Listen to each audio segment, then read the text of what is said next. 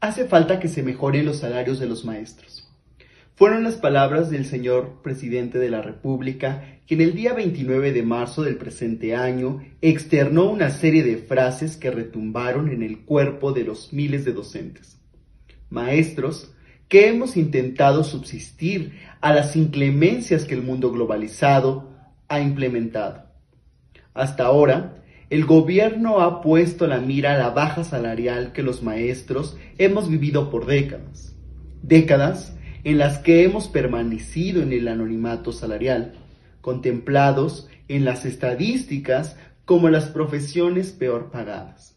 Hasta hoy se nos ve como el proletariado magisterial que hemos sido, como los obreros de la educación, contemplando las bandejas de oro de aquellos que lo poseen todo.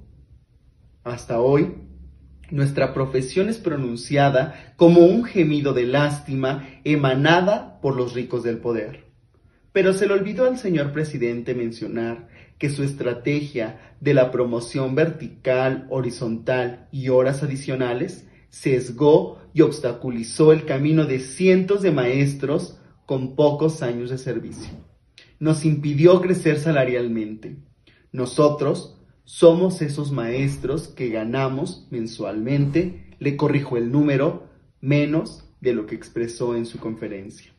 En la política pública se les olvidó velar por los intereses de los docentes nobles, sustentando que la experiencia es una fuerza que debe de ser reconocida, olvidando como consecuencia directa la preparación y capacidad de los docentes. ¿Qué será de nosotros señor presidente.